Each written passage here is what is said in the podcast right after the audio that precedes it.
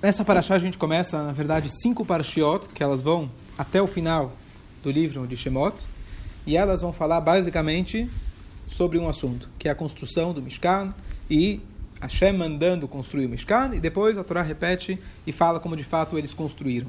E essa paraxá é bem técnica, é bom para o engenheiro, mais fácil para o engenheiro, arquiteto, se aprofundar, mas a grande dificuldade dessa paraxá é a gente conseguir extrair lições. Porque quando tem uma história, tem um episódio, fica bem mais fácil a gente extrair lições. Quando a Torá começa pela parte, para essa parte técnica, então fica bem mais difícil. O nosso trabalho é dobrado para a gente conseguir extrair lições. Mas a Torá é eterna e nós temos a obrigação da gente conseguir extrair as lições da Torá para o nosso dia a dia. Então é um trabalho difícil e a cada ano eu tenho que fazer um exercício pesado para conseguir extrair algumas lições. Para esse Shabbat, se Deus quiser, sábado à tarde estão convidados para o Shur, já tem uma já tem o Shur pronto, mas vamos tentar agora mais um pouco algumas coisas que eu não vou falar no Shabbat. Então, essa paraxá, a primeira coisa, Hashem manda que Bnei Israel, eles peguem eles peguem para é, eles separem para Deus, eles de, façam, façam as doações, ouro, prata, cobre, etc., meio shekel, doações espontâneas, para que pudessem construir o Mishkan. E Deus ele vai mandando item por item como que deveria ser construído a estrutura do Mishkan e os diversos keilim, as diversas, os diversos é, é, utensílios do Mishkan, que seria conhecido a menorá, o Aron HaKodesh, o altar, os dois altares e assim por diante. E a Torá entra nas medidas e etc. Lembrando que essa construção era temporária. A construção do Mishkan, ela, na verdade, só durou ao longo dos 40 anos que eles estavam no deserto. Depois, eles construíram bem mais tarde, 400 anos aproximadamente depois que eles entraram em Israel, eles construíram o templo. O templo, os, na maioria dos utensílios do Mishkan são iguais ao que estão descritos na, na, na, na Torá, mas a construção da estrutura é completamente diferente, porque no Mishkan era paredes de madeira, teto, na verdade, de tecidos que a Torá descreve, enquanto que Beit HaMikdash era uma estrutura de pedra e assim por diante. Então, isso era bem diferente. Por isso, o rei Salomão ele foi instruído por Deus. Na verdade, o rei Davi já tinha sido instruído de como construir Beit HaMikdash, porque isso não está descrito na Torá. O que torna ainda mais difícil. Porque se você vai me dizer que a construção do Mishkan serviu pelo menos para próximas gerações, ela serviu para construir o primeiro, serviu para construir o segundo, quem sabe servir para construir o terceiro Beit HaMikdash. Então você fala, bom, tem a instrução, hoje talvez não é prática, amanhã depois vai ser prática, tal como os sacrifícios. Mas aqui não. A construção do altar, ela sequer vai ser prática mesmo quando Mashiach chegar, porque o Mishkan ele foi construído, inclusive uma coisa curiosa, que o Mishkan ele nunca foi destruído, ele foi escondido. Tudo que Moshe Rabbeinu ele fez ao longo de sua vida é eterno. Então, o Mishkan ele foi escondido. Então, quando Mashiach chegar, a gente vai ver onde está o Mishkan. Mas não sei se vai tornar mais do que um museu ou algum lugar para a gente visitar e ver. Mas ele, ou um anexo do Beit HaMikdash. Mas o Beit HaMikdash vai ser completamente diferente. Posso o que torna ainda mais difícil a gente entender por que, que a Torá elabora tanto nisso. Só para a gente ter uma noção, a construção, a criação do mundo pode se resumir, eu acho que são aproximadamente 70 versículos na Torá. A criação de todo o universo, 70 versículos. Certo? Que é um sétimo da primeira paraxá da Torá. E agora a gente tem a construção de um tabernáculo que ele tinha 50 metros aproximadamente de comprimento. A Torá descreve cinco parashiot, são acho que mais de, se eu não me engano, 700 psukim, ou talvez até mais, 700 versículos descrevendo sobre essa construção. Um pouco desproporcional. Né? Se a gente vai parar para estudar um pouquinho da célula do ser humano, né? A gente vai estudar uma parte pequena da digestão, quantos anos e quanto a gente pode estudar, e a Torá resume isso de uma maneira muito, é, muito, muito breve. Enquanto que Beit HaMikdash, uma construção pequena, o a Torá elabora muito nisso. Então, fortifica mais ainda a pergunta. Fala. É, por que que foi... Teve, teve os dois Mishkan. Por que ele foi oculto? O povo, quando chegou em Israel, aquele Mishkan, ele, na verdade, ele estacionou, ficou estacionado num lugar chamado Gilgal, que essa seria a capital é, é, temporária do povo enquanto eles conquistavam a terra. Depois ele foi mais, para dois lugares, Nov... É, mais três lugares, Nov, Givon e Shiloh. Já em Shiloh, já não era o mesmo templo, ele já se tornou uma casa de pedras, mas não era o templo final. Então foi como se fosse uma evolução. Ao longo do, do, do, dos 40 anos era um Mishkan, uma, uma, estrutura móvel, e aí depois de chegaram em Israel, aquela estrutura móvel ficou, ficou estacionada, e com o tempo eles construíram uma casa de pedras, claro, com orientação de Hashem, os profetas, e posteriormente virou a casa grande, quer dizer, o grande, a, a grande Beit HaMikdash em Jerusalém, que a partir do momento que lá foi construído, a Torá fala, aí você já não pode mais fazer em nenhum outro lugar. Então foi uma evolução. Então, conforme foi evoluindo, então o primeiro o, o, o primeiro Mishkan, ele foi eventualmente oculto e assim por diante. Certo? Então, a palavra-chave de tudo isso, ele vem do comentarista chamado Al-Shir. O Al-Shir, ele viveu na época do Arizal, 1200, certo? Acho que é século 13, se eu não me engano. E ele, esse Al-Shir, ele faz o comentário que com certeza todo mundo já ouviu falar, mas ele foi o, o, né, o, o primeiro que trouxe esse comentário, que a Torá fala para gente Faça para mim um santuário e eu morarei, residirei neles, no plural. Então, se é um santuário, deveria ser nele. E ele traz então que aqui a gente aprende que Betocham significa Betor Kol Echad Vechad, significa dentro de cada um. Então a, a ideia do Mishkan, a construção do Mishkan, muito além de ser um Mishkan físico, mas através desse Mishkan físico nós possamos construir no nosso dia a dia, na nossa vida, com o nosso corpo, com as nossas ações, construir dentro de nós uma casa, uma moradia para Hashem. E baseado nesse conceito, aí existem todos os paralelos. O que, que é o altar, o que, que é a menorá no nosso dia a dia, o que, que é, é o que, que é o, o Kodesh HaKodashim, a parte mais sagrada, o que, que são os kruvim, o que, que são as cortinas, cada um deles tem um paralelo do nosso, no nosso dia a dia, na nossa forma da gente servir a Deus. Mas tudo se baseia nesse comentário dele, de que o Beit HaMikdash, na verdade, se reflete não só na construção física, mas também, na, na verdade, no nosso dia a dia, no nosso corpo, no nosso, na nossa alma e no nosso serviço a Deus. E por isso, uma vez que você transporta isso, transfere isso do, do Beit HaMikdash físico para o nosso espiritual, então aí se torna uma coisa, uma, um detalhe, um, se torna um trabalho, desculpa, eterno. Porque enquanto era uma construção física que não existe mais, então você fala, bom, está aqui, mas não existe mais. A partir do momento que você transforma isso numa lição para nós, então isso se torna eterno. Então a grande dificuldade, o grande desafio, na verdade, é a gente conseguir encontrar o paralelo de cada uma dessas, de cada um desses kelim no nosso dia a dia. Está aqui? Certo? Fácil? Ok. Então, como introdução, tem uma, uma passagem muito bonita. O Rav Shlomo Zalman Eurebach foi um grande, eh, grande legislador Posek Alahá, das, último, do, né, das últimas gerações, já é falecido, mas não muito tempo atrás. E tem várias histórias dele, mas uma das histórias, ele estava chegando na casa dele, depois de passar o dia estudando, trabalhando, etc. E ele estava acompanhado de um dos alunos. E o aluno vê que quando ele estava entrando na casa dele, ele sabe quando você bate o pé no, no, no tapete da entrada para tirar a lama, para tirar o quê? Para tirar tudo. E ele viu que na hora que ele foi entrar em casa, ele fez questão de colocar bonito o terno dele, se arrumou, colocar bonitinho, tá certo? E o aluno fala, peraí, normalmente eu conheço quando as pessoas chegam em casa, a primeira coisa que você faz é Tirar. a meia para a direita, a outra meia para a esquerda, tá certo? Tá certo? É assim que funciona? Faz só na minha casa. Certo? Você fica à vontade, você tira o sobretudo, você tira, você quer ficar à vontade, esse é o normal. E você, eu estou vendo o contrário, está chegando em casa, está se vestindo, o que aconteceu? E ele falou, nós sabemos que Ish zahu quando um homem e uma mulher eles têm mérito, significa quando eles se dão bem, eles não brigam, eles têm shalom dentro do seu lar, a Shekhinah, a presença divina, está lá dentro.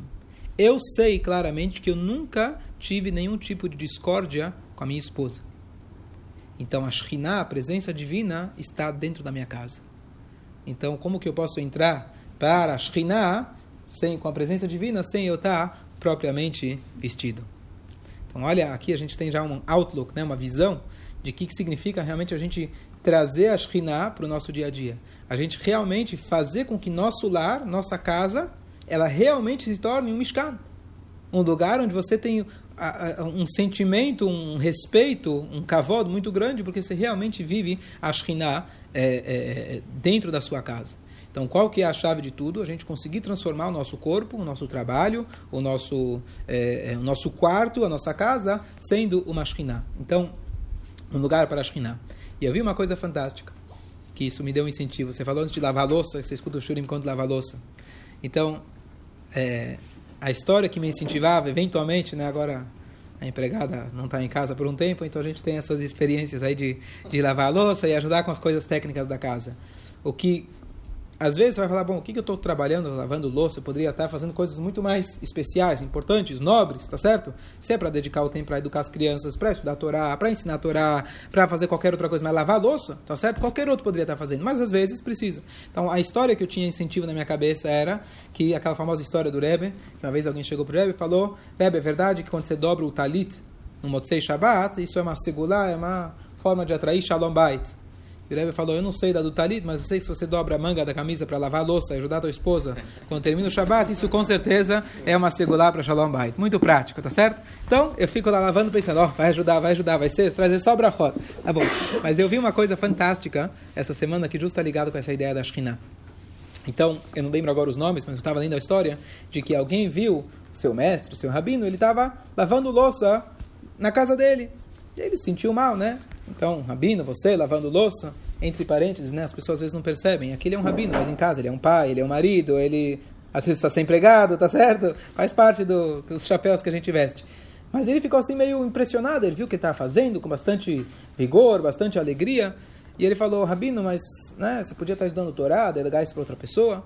E ele falou, saiba que no Beit HaMikdash, diariamente, se quiser pode desligar no Beit HaMikdash, diariamente, você tinha um serviço que chamava, que se chamava Aramat Hadeshen. Significava você tirar cinzas de tudo aquilo que foi queimado ao longo da noite. Então, de manhã, tinha um Cohen, que ele tinha ir lá, literalmente varrer, juntar aquilo né, na cavassora, mas ele tirava aquilo e ele tinha que levar, eventualmente, às vezes ele tirava do Mishkan, tirava do altar, e às vezes ele tinha que, ele tinha que tirar isso lá para fora lá do, do Beit HaMikdash. E para isso, para esse serviço, para esse serviço não havia um sorteio. Na verdade, você tinha, na verdade, um rodízio dos Koanim ao longo do ano, uma semana para cada grupo de Koanim, praticamente duas semanas ao ano, mais ou menos, é, é, para o grupo de Koanim que tinham trabalhar. E havia um sorteio de manhã, quem é que vai é, pegar o sacrifício, a parte da cabeça, quem é que vai fazer. Cada um dos trabalhos tinha um, um sorteio. Para isso, para esse trabalho, não tinha sorteio. Era voluntário. E o Talmud traz para a gente que nunca faltou um voluntário para fazer isso. Esse seria o trabalho mais sujo, entre aspas, né? o mais baixo. Mas mesmo assim, uma vez que era para tirar o lixo, entre aspas, os restos do Corban de Hashem, então as pessoas nunca faltou um voluntário. Então ele falou, se na minha casa, aqui é o Mishkan, aqui é o Beit HaMikdash, aqui é o lugar onde está a Shekhinah, tirar o lixo ou lavar a louça é tão grandioso quanto eu poder tirar aquilo do Mishkan. Então, o que, que significa isso? Não é que significa, bom, eu preciso lavar a casa, porque eu limpar a casa faz parte e fazer o quê? Não, a gente tem que encarar até os trabalhos mais simples, mais sujos, entre aspas, de um dentro do seu dia a dia, seja no trabalho ou seja, no, ou seja dentro de casa principalmente. Ah, não, estou fazendo pela minha esposa, estou fazendo porque vai trazer Shalom Bait. Não é porque vai trazer. O próprio ato de você estar limpando a sua casa, literalmente, isso faz parte de um serviço divino. Isso significa, Ve'asuli migdash, façam migdash, shahati betocham, eu vou morar dentro deles, dentro de você. Não é só quando você estuda a Torá, que claro que tem que estudar a Torá em casa, não é só quando você faz mitzvot dentro de casa, mas mesmo quando você está fazendo os trabalhos domésticos, isso é um incentivo tremendo. Você está fazendo isso de uma maneira de servir a Deus, você faz com que você lavar a louça, isso é paralelo a quando o Cohen ele tirava o, as cinzas do, do, de cima do templo. Eu achei isso uma explicação fantástica. Aqui isso é literalmente a gente conseguir transportar a Shekhinah do Beit HaMikdash para o nosso dia a dia, de maneira bem prática, até os trabalhos mais, é, mais é, simples que tem no dia a dia. Já estou me sentindo importante. Já está se sentindo importante, ótimo. Ah, só só para avisar, esse, esse show está sendo patrocinado por uma mulher, tá? Ah, Entrando agora nos detalhes, alguns detalhes pelo menos. É, uma coisa que é trazido, inclusive, na Alahá, de forma prática, de que a nossa mesa é o nosso altar. Nós temos uma proibição que foi trazida é, é, algumas partiotas atrás, para a passada, que você não pode usar ferro para a construção do altar. O altar, na verdade, ele se tocasse, se alguém trouxesse, por exemplo, uma faca e tocasse no altar, ele já invalidava aquela pedra. Por quê? Porque o altar veio prolongar a vida da pessoa e o metal, eventualmente, ele representa o contrário, uma faca e etc. Então, por isso você não podia tocar. Um... Isso é uma proibição clara da Torá. E o que nós temos relativo a isso, é, né, relacionado a isso, de que quando a gente vai fazer o Birkat Amazon, durante a semana, não se deve retirar as facas de cima da mesa. Durante o Shabat já está neutralizado, mas quando for outros dias da semana, a gente vai fazer o Birkat Amazon, você tem que tirar as facas de cima da mesa. Número um. Número dois. No altar, o que, que se fazia? Korban, se aproximava de Hashem, certo? Você fazia, fora do altar, você fazia o sacrifício, você abatia o sacrifício, e você, na mesa, quer dizer, no, desculpa, no altar, você sacrificava. Você aproveitava aquilo para fazer o Korban. Korban em hebraico significa Karov. Karov significa se aproximar de Hashem. O sacrifício era a maneira de se aproximar de Hashem. Então, a nossa mesa, nós temos o Pirkei Avot fala inúmeras vezes para a gente que quando a gente está ao redor da mesa, a gente senta para comer, nós temos a obrigação de falar de Vrei Torah. Por quê? especialmente Dvar Alachá, uma, uma, uma linha, uma, uma lei. Por quê? Porque justamente uma vez que o Beit HaMikdash foi destruído, Hashem ele se encontra onde? Mitor Daletamot Alachá. Quando você fala uma Alachá, é lá que Deus se encontra. Tal como ele se encontrava, e ainda se encontra no, no templo sagrado. Então, quando a gente senta a uma mesa, nós temos a obrigação em cada refeição de pelo menos uma frase, alguma coisa a gente falar de Torá, especialmente se for uma lei prática. Olha, pode fazer isso, não pode fazer aquilo. Essa é a maneira da gente atrair. Então, a gente não tem o sacrifício em cima da mesa, mas a gente tem um paralelo a isso que a gente deve fazer cada vez que a gente senta para comer. Então, você vai conversar do futebol, conversar da política, falar do coronavírus, mas pelo menos termina com alguma coisa. Por isso que quando a gente faz o Birkat Amazon, antes do Birkat Amazon, a gente tem aquele trecho, Shirama Alot, certo? Que é, na verdade, um capítulo Teilim, que se fala no Shabbat, e você tem Al-Narot Bavel, que é um outro capítulo de Salmo que se fala ao longo da semana. Porque os sábios falaram, ó, só para garantir, se alguém não não não falou do Var Torah, pelo menos você já está aí garantido, você falou um capítulo de Salmo. Então isso é importantíssimo. Número dois, agora o que a gente não deve fazer. Tá? Aqueles que pensam que já que tem que fazer o sacrifício, tinha que fazer os sacrifícios no, no altar, então eu faço sacrifícios na minha mesa também. Eu sento com minha família ao redor da mesa do Shabat e eu começo a falar, sabe o teu professor? E aí começo a enumerar tudo que ele fez de errado e eu estou literalmente fazendo a shritá dele, abatendo ele em cima da mesa do Shabat. Eu começo a comentar sobre todas as pessoas da comunidade e começar a falar mal de todo mundo. Aproveito o momento de união de Shabat para fazer a shritá do mundo inteiro. Não é isso que é a mitzvah, tá certo? A shritá, na verdade, tem que ser do nosso Yetzerará e pelo contrário, especialmente quando é Shabat, a gente pegar o alimento que a gente está comendo, comer isso com a intenção que isso é para cavó do Shabat, cavó de Hashem, e dessa forma a gente tem esse sacrifício. Mais um ponto paralelo que a gente deve ter sempre em cima da nossa mesa o sal. A história do sal, que no segundo dia da criação Deus separou as águas, os mares reclamaram para Deus por que, que a gente ficou embaixo enquanto que as águas foram para cima representando espiritualidade. Deus falou: não se preocupe, que futuramente vai ter o povo judeu, que eles sempre vão ter que usar o sal em cada um dos sacrifícios. Todos os sacrifícios eles tinham que ter sal. Isso era uma recompensa, quer dizer, uma compensação para o mar. Hoje, paralelamente, sempre a gente deve ter sal na mesa.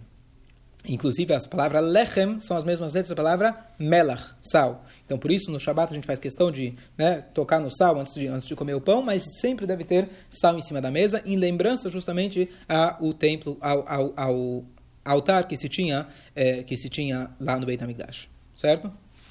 Dois comentários importantes que o Rebbe faz em relação a Menorá e um em relação às Luchot. Eu falo todo ano, mas o Rebbe pediu que se fizesse propaganda disso, que as pessoas soubessem em relação a o formato da menorá. O Rebbe ele traz, tem um, foi, foi descoberto um é, manuscrito, um desenho do Maimônides, aonde ele desenha a menorá como elas estão na de os, os knei a menorá, os, as hastes da menorá, elas não eram arredondadas e sim elas saíam é, na é, diagonal. O Rebbe faz questão o Rebbe faz questão de, de que as pessoas saibam disso, porque mesmo que de fato tiveram comentaristas autênticos verdadeiros que eles falam que a menorá era arredondada, ele afirma que se eles tivessem visto esse desenho do Rambam, que até então não tinha sido descoberto, eles concordariam 100% que esse era o formato da menorá, número um. E aí a pergunta é, como você tem lá no... É, no arco de Tito, você tem o desenho arredondado. Então, o Rebbe fala que, tá certo, é uma prova histórica, teoricamente. Então ele fala que no Beit HaMikdash, apesar que a Torá não descreve isso, era óbvio que eles tinham como se fossem enfeites, eles tinham luminárias, que não era a menorá. Então quando quem foi que fez lá o, aquele, é, é, aquele monumento, então ele fez, na verdade, não era, não era em relação à menorá em si, e sim a outras candelabros que tinham no templo. E o Rebbe ainda fala, desenhar a menorá, o fazer a menorá, o formato arredondado, a gente está imitando, na verdade, os romanos e dando força para eles. Então, se a gente quer lutar justamente o contrário, a gente deve fazer a menorá no seu formato na diagonal. Um ponto muito forte que o Rebbe, assim, de forma revolucionária, ele, e a gente conhece, né, o símbolo judaico né, de menorá é super, super conhecido, os selos de Israel, etc. E o Rebbe fez questão que a gente... É, é, é, falasse para as pessoas e fizesse questão de, de esclarecer para as pessoas esse, entre aspas, é, é, erro histórico. É, ponto número dois. Assim, ele sai. Ah, sim, sim. Certo? certo? Reta, reta. É, ponto número dois, em relação às luchot, isso o Rebbe também pediu para é, é, divulgar, que a gente conhece muitas vezes as luchot com aqueles dois, duas bolinhas, duas arredondadas em cima, certo? Desenhado por quem? Michelangelo, tá certo? Isso não tem. É, a, a Torá era quadrada. Por quê? Como que você prova isso? A Torá descreve para a gente exatamente o tamanho do lugar aonde dentro dele ia a, as luchot. Aonde foram, onde eram colocadas as luchot? Dentro do Aron. E a Torá descreve para a gente as medidas e os ângulos das... Os, obrigado. E os ângulos da, do, do Aron eram ângulos 90 graus, tá certo? E outro detalhe importante, dentro da construção do Mishkan não havia um centímetro que ele era à toa. Não havia um milímetro que ele foi desprezado. Então, uma vez que ele era de ângulos 90, então realmente as luchot encaixavam lá exatamente. E não tinha um pedaço, se fizer arredondado, os vãos que tem entre esse redondo ficaria vazio. Então, o Rebbe fala que é 100% certeza que as luchot eram é, um cubo, né? E não eram arredondadas em cima. Então, fazer questão de esclarecer isso para as pessoas também. Certo? Isso sempre a gente lembra nessa semana. Mais, é, mais alguns pontos em relação ao Mishkan. Hum? Sim, sim, estou vendo tudo aqui.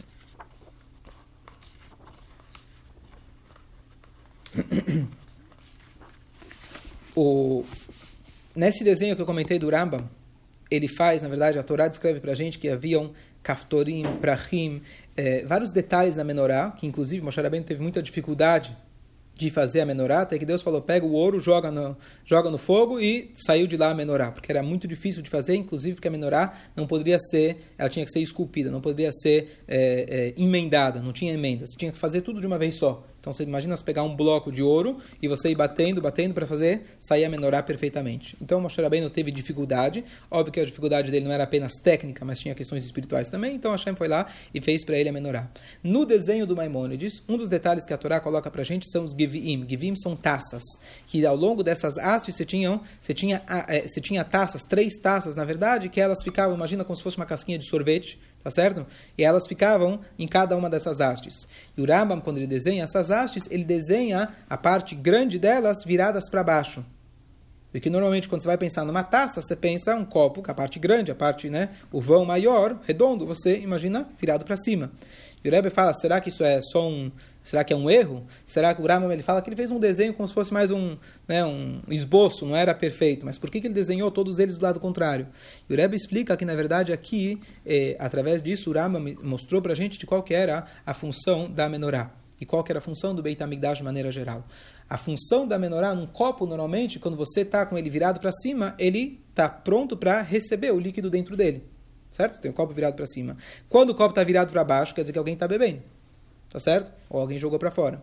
A ideia do templo, a luz do templo, a menorá, ela não foi feita para iluminar literalmente, estava da luz. E sim, ela foi feita para iluminar espiritualmente o mundo. Inclusive por isso, as as janelas do Beit HaMikdash, imagina também como esse formato de sorvete, quem já foi na Europa, quem quer é, é, visitar as, as, sinagogas antigas, é, especialmente naquela sinagoga mais antiga da Europa, há 700 anos atrás, Altenoi Shula, aquela que fica em Praga, quem quer visitar lá o Golem de Praga, famosa, as mechitzot, as, as separatórias que tinham entre o homem e as mulheres, algumas delas eram paredes, literalmente. E para as mulheres vêm os homens, que, que elas tinham? Do lado das mulheres tinha um buraquinho pequeno, e ao longo da espessura da parede ele vai aumentando.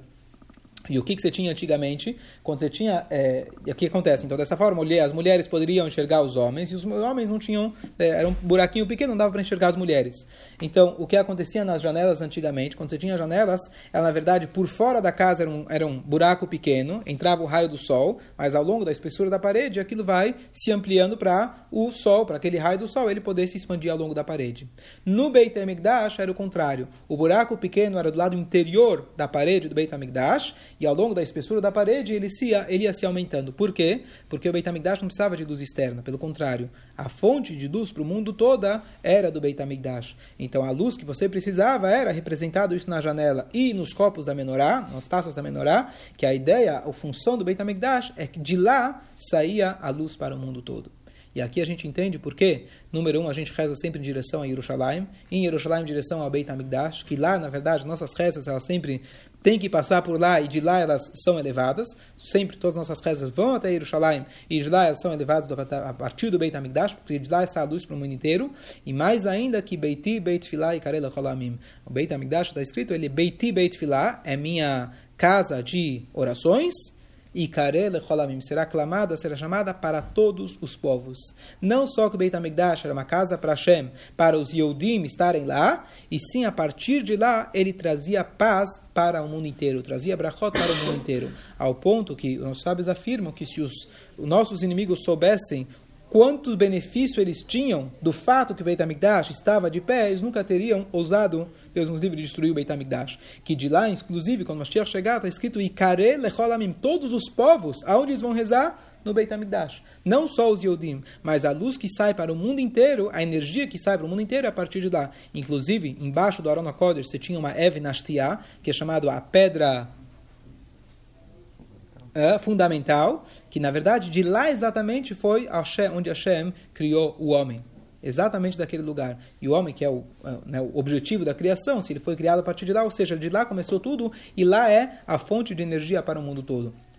Então, por um lado, hoje, fisicamente, até lá, nós temos, é, é, no lugar é, onde era o Beit HaMikdash, até hoje tem essa aqui do chá lá, mas não de forma revelada, tanto é que nem está nas nossas mãos, né, o lugar do Kodesh HaKodashim, mas ao mesmo tempo, é, mas ao mesmo tempo, a gente transferiu isso para o nosso Beit HaMikdash, que é a nossa casa, a nossa sinagoga, o nosso corpo, o nosso serviço a Deus, e a partir daí nós temos que ser essa luminária da gente poder iluminar não só para a nossa família, não só para a nossa, nossa comunidade, e sim que cada um de nós realmente seja o Or Lecholamim, uma luz para o mundo todo.